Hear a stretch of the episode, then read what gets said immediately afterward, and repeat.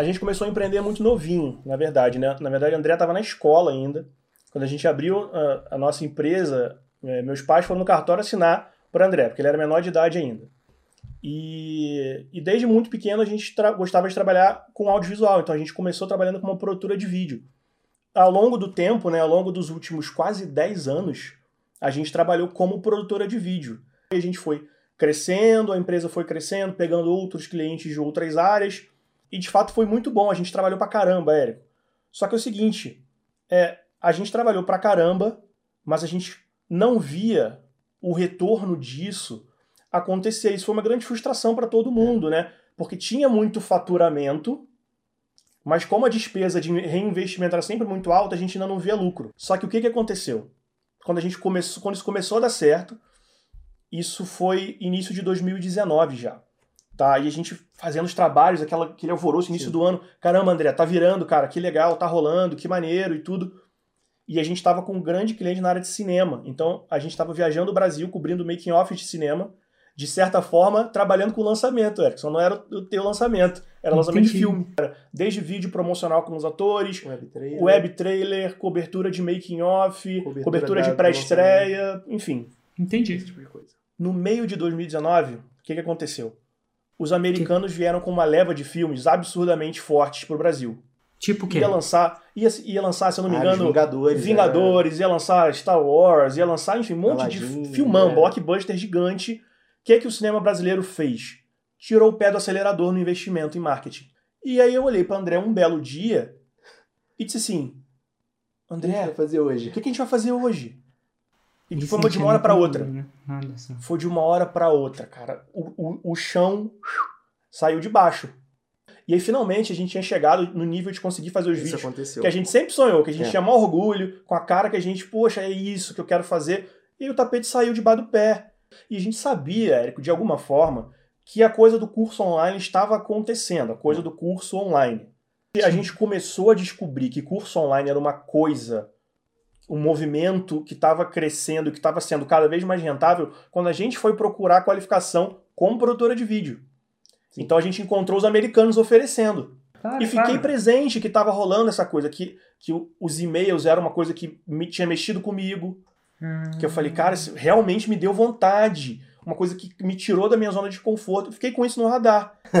aí, Érico, é, é só uma questão de tempo, né? É. É só uma questão de tempo. Sim. E aí, eu vi um, um, um vídeo de você falando numa empresa, assim, você falando pra galera e você fez a metáfora da árvore explodiu minha cabeça. Só como é que funciona? Eu, eu e meu irmão, a gente tem uma dinâmica que é assim. Eu descubro as paradas, mas eu não tenho aquela coragem de, de ir para cima e de executar. Aí o que, que eu faço? Eu mando para ele.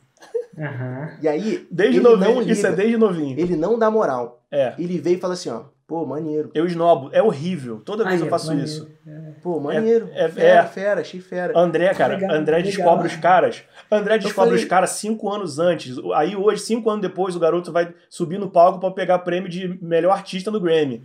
Mas é... seis anos atrás, o André tava cantando a pedrinha e eu assim, é legal, é. Eu falei, que legal o que, rapaz? Eu já mandei mais três vídeos. Só que aí ele mandou os raiz, Érico. Aí eu mandei o podcast Faixa Preta. Hum. Aí o que aconteceu? Eu, de, eu dei aquela esnobadinha, falei, André, legal, maneiro, Clássico, maneiro. Vamos, né? depois a gente dá uma olhada. Érico, no dia do dia tem a mensagem falando assim pra Daniel. Daniel, eu tô caindo, eu tô caindo no, no, na técnica desse cara, socorro, me ajuda, me tira daqui, senão... ele mandou assim, ele viu os três podcasts, ele meteu assim pra mim, no, entre aspas, assim, ó, esses gatilhos funcionam mesmo. ele já tava completamente entregue. Aí eu, né, não, deixa eu dar uma olhada. Precisou dois, Érico. A gente viu que existia uma estratégia que juntava todas as coisas que a gente gostava de fazer então, ia, ia ter a coisa da produção de conteúdo que a gente amava fazer, ia ter muito a coisa da persuasão, tinha muito de conseguir ajudar as pessoas, que sempre ah, foi uma coisa que a gente foi apaixonado. Estava muito claro que era exatamente disso que a gente precisava. É.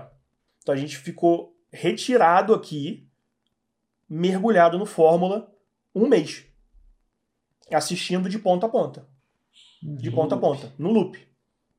É, porque quando a gente pega, eu e André, quando a gente pega um negócio pra fazer, a gente vai muito, muito a sério, assim, a gente estava determinado a seguir. Corta pra Beleza? Estruturinha de cinefilme do Tarantino, novo capítulo.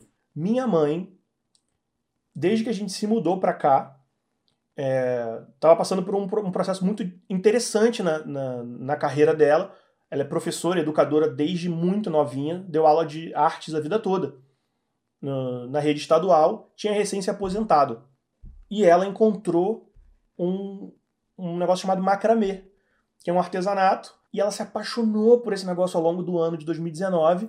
Só que minha mãe é vocacionada para educar. Então foi questão de tempo até alguém perguntar assim: Ah, mas você não me ensina?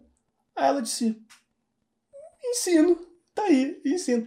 Ela estava gostando muito, mas a gente sabia que aquilo que ela estava mais gastando dinheiro do que ganhando. Só que os depoimentos das alunas da oficina, a gente começou a olhar e elas dizendo não só que tinham conseguido executar tecnicamente, tinham conseguido fazer as próprias peças, mas que tinham passado também por outros processos muito mais profundos, assim. E daí eu olhei para André e falei, André, eu me recuso a acreditar que são só elas. Tem muita gente no Brasil precisando viver essa parada. Uhum. Que nem sabe que esse negócio de macramê existe. Vamos lançar minha mãe. E aí minha mãe, do jeito que minha mãe é incrível, disse, topo, vamos pra cima, vamos nessa. A gente começou a trabalhar com minha mãe em março, já em maio a gente fez o semente, o produto não estava pronto ainda. Vendemos 35 Foi. matrículas. 16, quase 17 mil bruto. E a gente fez o 6 em 7 já no primeiro lançamento interno, a gente fez 207 mil.